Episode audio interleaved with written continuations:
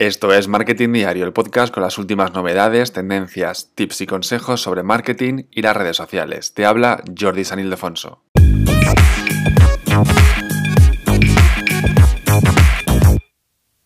Es normal que una red social como Instagram se llene de mitos inventados. Pero ¿quién lanza estos bulos? Bueno, pues un poquito todos, ¿no? Los que comienzan el bulo inventándose algo porque creen que esto es la verdad absoluta, porque les ha pasado algo en Instagram, ya dicen, pues Instagram ha hecho esto, ¿no? Y luego también los que comparten el mensaje sin contrastar, que estos son la mayoría de personas, que lo que hacen es, oye, pues leen a su, a su Instagram favorito o a su gurú favorito decir algo y ya lo repiten y comparten el mensaje sin contrastar la información que esto lo hace la mayoría de personas y los bulos en verdad están ahí gracias a esta gente, la gente que comparte el bulo sin contrastar. Porque al final quien lo lanza, bueno, pues si nadie te hace caso, pues ya está. Pero los que comparten el mensaje, el bulo sin contrastar, son la mayoría de personas y son los que hacen que se muevan estos bulos y estos mitos, en este caso de Instagram. No te preocupes porque en este episodio del podcast te voy a hablar de 8 bulos de Instagram y te los voy a desmentir. El primero sería el de hay una mejor hora para publicar. Esto se dice mucho, que hay una hora para publicar y para todos es la misma y es tal hora, etcétera, ¿no? Que suelen decir pues a las 2 de la tarde, a las 9 de la noche y poco más. Bueno, pues ya sabes que cada cuenta es diferente, cada cuenta es diferente y no hay un momento mágico que funcione a todo el mundo. ¿De acuerdo? Cada uno tiene su momento mágico, incluso aunque te funcione un día, una hora, y digas, wow, este día he tenido muchísima, muchísimos engagement, muchísimas interacciones, aunque te funcione mucho un día, no quiere decir que cada día vaya a ser igual, porque no, no es lo mismo un lunes, un martes, un miércoles, un sábado, un domingo, no es lo mismo. Cada día va a tener su mejor hora.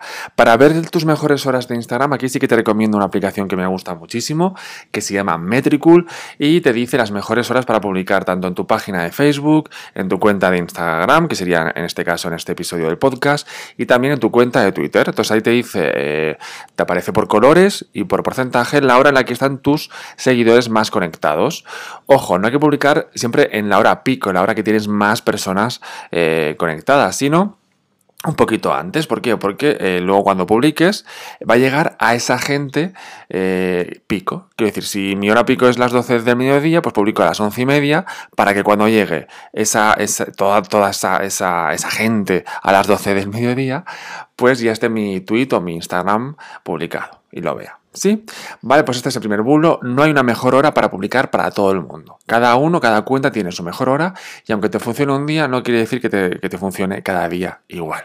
El segundo mito es que hay que publicar cada día. Hay que publicar cada día para que el algoritmo te quiera, te ame, etcétera. Bien, no es necesario publicar todos los días. Es verdad que es mejor en Instagram publicar pues cada dos días, cada 48 horas, 48 horas, perdón.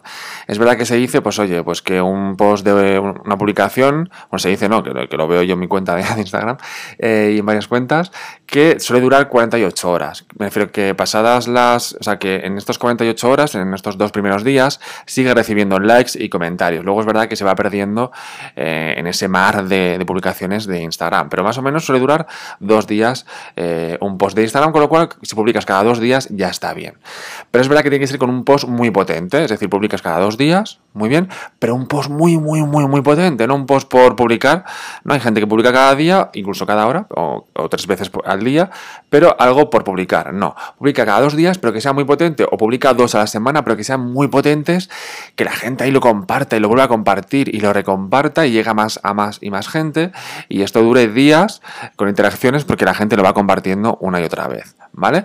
Porque si compartes cada día pero con contenido de poco de valor, pues vas a pasar desapercibido y al final tu engagement baja y al final pues Instagram ve que tu engagement es del 0,01, con lo cual en las próximas publicaciones se le va a enseñar a menos gente. Si publicas dos veces a la semana pero tu engagement es del 3%, pues entiende que sí que le gusta a la gente, con lo cual las próximas publicaciones se lo va a enseñar más a tus seguidores, ¿sí? Aunque también yo soy de la opinión que hay que darle de comer cada día a Instagram, quiero decir, a lo mejor no publicar eh, en, en tus posts fijos, o sea, cuando digo lo de cada dos días me refiero a tus posts fijos, ¿vale? Pero sí publicar stories cada día. Y no uno, sino varios stories cada día y hablando tú. Hablando tú, eh, comentando un poquito, a lo mejor comentando el post nuevo que vas a subir. Pues te voy a compartir, por ejemplo, esto del podcast de hoy, te voy a compartir ocho mitos de Instagram, ¿no? Y yo lo, lo hablo en un, en un stories y luego les comparto el enlace del podcast. Pues sería una forma de hacerlo, de humanizar la marca, de que la gente te conozca, ¿vale? Sin miedo, sin vergüenza. ¿Sí? Bueno, vamos con el tercer mito, que sería que tu feed, ¿no? Cuando entras en tu perfil, tu feed, eh, tiene que ser genial y lucir muy bien y ser bonito y ser espectacular visualmente y a nivel de diseño. ¿Vale? ¿Qué te pasa? Que a lo mejor no sabes diseñar como pasa mucha gente. Eh, no sabes diseñar y es verdad que ahora lo tienes, muy fácil. Tienes aplicaciones como Canva que te lo que tienen un montón de plantillas que cada vez son más espectaculares. Hay plantillas de todo para Instagram, desde Reels, desde Stories, desde post fijos, desde carruseles que tienes la portada, el 1, el 2, el 3 y la, y la imagen final de ese carrusel. Quiero decir que no hay excusa para lucir bien, para tener, eh, para diseñar bien y que sea bonito en Instagram. Simplemente es cambiar los colores, el texto y ya está. ¿Vale? Eh, y, es verdad, es verdad que un feed bonito luce más cuando descubro una cuenta. Es decir, yo la descubro la cuenta de Jordi San Ildefonso, que soy yo, entro en mi perfil y veo ahí un feed bonito y pues luce más al principio. Pero es verdad que el 99% de las personas lo que hace es se mete en su timeline y empieza a ver a gente que sigue empieza a ver contenidos, va deslizando hacia abajo y ve contenidos de personas que sigue, con lo cual al final solamente va a ver el post individual. Entonces al final es verdad que si no tienes tiempo o por lo que sea no puedes diseñar bien, ¿vale? Pues es verdad que tampoco es tan importante el diseño en el sentido de tiene que ser un feed muy bonito, como veo yo feeds súper bonitos, pero empieza a mirar las publicaciones y son de contenido de valor escaso, ¿vale? Y al final a Instagram vas a dar contenido de valor. ¿Vale? Se habla mucho de manchar el feed, mancha tu feed, es decir, mm, revélate un poco contra las normas y si todo el mundo hace un feed muy bonito, pues tú publica cada día lo que te dé la gana, diseños diferentes, etcétera. Es verdad que sí que yo recomiendo que tengas un branding, es decir, que tengas un color primario, un color secundario y a lo mejor un color terciario, pero es verdad que a, lo mejor, que, lo mejor tampoco te obsesiones con tiene que ser siempre esto porque ahora toca este diseño y no encaja con mi post, etcétera, ¿vale? Porque te digo, hay feeds muy bonitos, pero te metes a leer y hay poco contenido de valor, con lo cual que tu feed tiene que lucir genial y ser bonito y tal, sí, pero tampoco te obsesiones con ello, sino obsesiónate con el contenido de valor, con hacer networking y con conseguir muchas interacciones de otros usuarios gracias a tu interactuar con ellos también.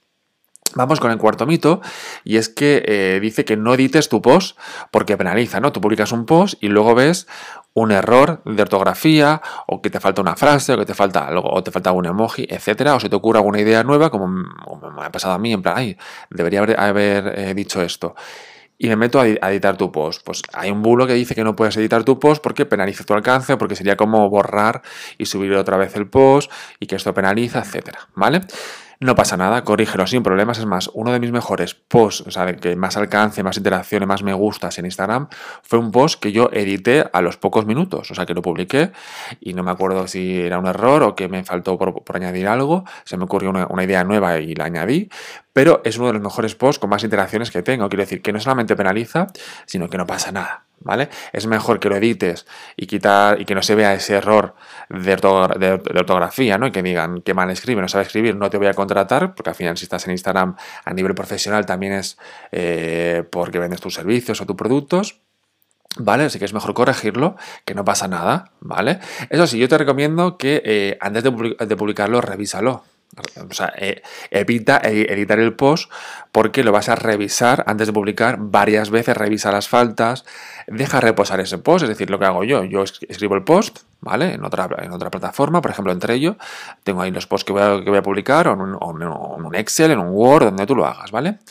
Y déjalo reposar varios días, porque luego cuando lo vayas a publicar, eh, se te ocurrirá alguna idea nueva o quitarás algo. Sí, así que revisa antes de publicar para no tener que editar el post, pero que si lo editas tampoco pasa nada, ¿vale? Vamos con el quinto mito o bulo de Instagram, que sería el solo importan los seguidores, ¿no? Los seguidores son súper importantes, tienes que llegar a 10.000 seguidores, a 15.000, a 20.000.